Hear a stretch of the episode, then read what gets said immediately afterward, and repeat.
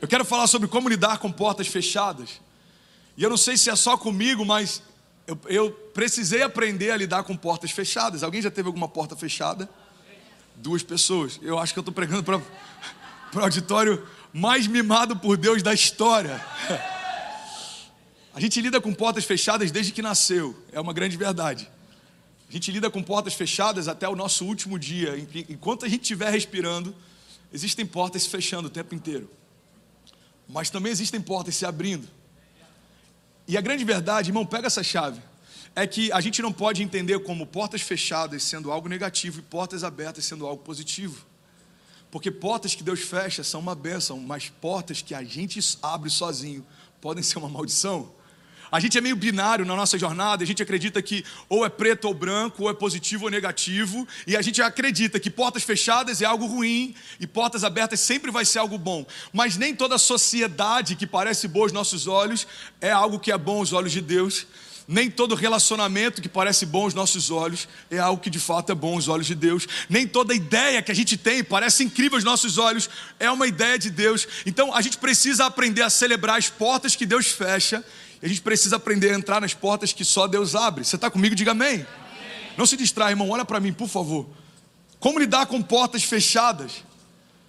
Eu estava conversando com alguns pastores da nossa igreja lá em Dallas. A gente teve uma conferência três dias atrás. E aí a gente ficou até cinco da manhã, as duas noites que eu fiquei por lá, conversando sobre tudo que você imaginar. E aí, uma das conversas, a gente começou a falar de NFL, e eu não entendo nada de NFL. Alguém aqui curte NFL? É, hoje vai ser um pouco difícil. e aí, quando a gente entrou nesse assunto, a gente estava falando sobre o Tom Brady, que ele está em Tampa agora. E esse cara é um fenômeno. Eu não sei se você sabe, mas esse cara ele precisa ser estudado. Ele é o maior campeão e tem o maior número de vitórias e de alta performance da história do esporte. Só que existe algo interessante na contratação dele. Existe algo chamado draft. E me perdoa se não for a melhor o melhor accent e algumas palavras, mas vocês estão entendendo, ok? Estou me esforçando. Então existe algo chamado draft. Esse draft é como se fosse uma, uma janela de contratações. E no ano 2000 estava acontecendo um draft no teatro do Madison, Madison Square Garden em New York. Come on, bro. Respect me. Teatro do Madison Square Garden, Nova York, abril do ano de 2000. Está tendo um draft. E aí, cada equipe faz a sua escolha. Quando a gente olha hoje para a história do Tom Brady, a gente fala, cara, esse cara foi o primeiro a ser escolhido. Mas se a gente voltar alguns anos atrás, a gente vai saber que ele foi a centésima, eu não sei nem falar isso em ordem, eu vou falar o um número, ok? 198 jogadores foram escolhidos antes dele. 198 escolhas foram feitas antes de escolherem ele. Ele foi escolhido na sexta rodada. Então, só para você entender, todos os jogadores disponíveis naquele ano foram escolhidos em seis rodadas antes de chegarem até a rodada dele. Eu não sei se você já passou pelo que eu passei, mas eu fui muito humilhado na época de educação física, quando ia escolher quem ia jogar nos times de futsal. Eu era sempre aquela última escolha que o professor obrigava a ser escolhido porque o aluno não podia ficar de fora da atividade. Então, gente, tá vendo ali o André? Então, alguém tem que escolher ele. Professor, mas shh, mais nada. Quem vai escolher o André? Era mais ou menos assim. Então, você que não me escolheu, chora, bebê. Olha o que, que Deus está fazendo. Tô brincando, gente, é só um desabafo. Então, é mais ou menos essa a sensação que ele pode ter experimentado. Primeira rodada, nada. Segunda, nada. Terceira, quarta, quinta. Quem sabe ele estava até com um sentimento do tipo: será que alguém vai me escolher hoje? E aí, sabe o que eu acho louco, irmão?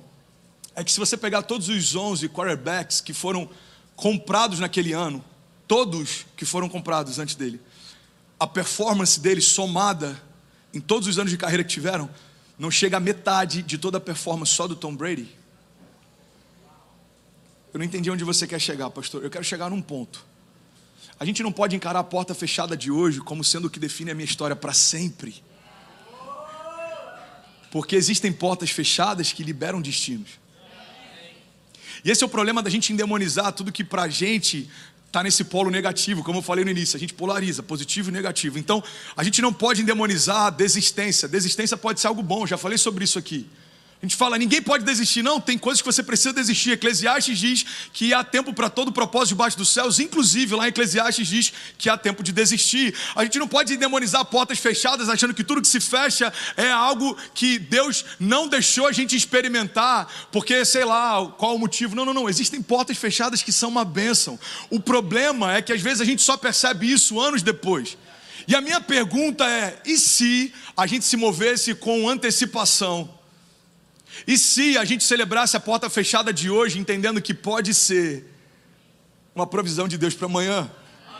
E se a gente fosse um pouco menos pirracento e um pouco mais ah, intencional e entender que toda porta que Deus fechou não é uma punição, é uma proteção. Toda porta que o próprio Deus fechou não é Deus punindo você, mas é Deus preservando você, é Deus poupando você, é Deus guardando você. Você está comigo? Diga amém. amém. O maior jogador da história da NFL teve que ver quase 200 pessoas serem escolhidas antes dele. Agora, a minha pergunta é: se essa escolha fosse feita hoje, quantos acreditam que teria uma guerra entre as equipes para poder escolhê-lo? Isso é outro princípio que na fé a gente vê acontecendo o tempo inteiro. As pessoas te chamam pelo que você é depois que você se torna. Mas Deus chama você do que você é antes de você se tornar. Então Deus chama Davi de rei quando ele é um menino. Deus chama José de governador quando ele ainda nem tinha se tornado escravo. Deus chama Pedro de pescador de homens, anos antes de Pedro, inclusive, traí-lo e se tornar um apóstolo que se, que se tornou. Deus chama Saulo para ser uma base fundamental e o homem que mais teve revelações a respeito do reino de Deus e, e da redenção, enquanto ele ainda caçava cristãos e a igreja. Então você percebe que Deus trabalha numa linha de tempo que ele antecipa realidades que ainda não aconteceram. Você está comigo? Diga amém.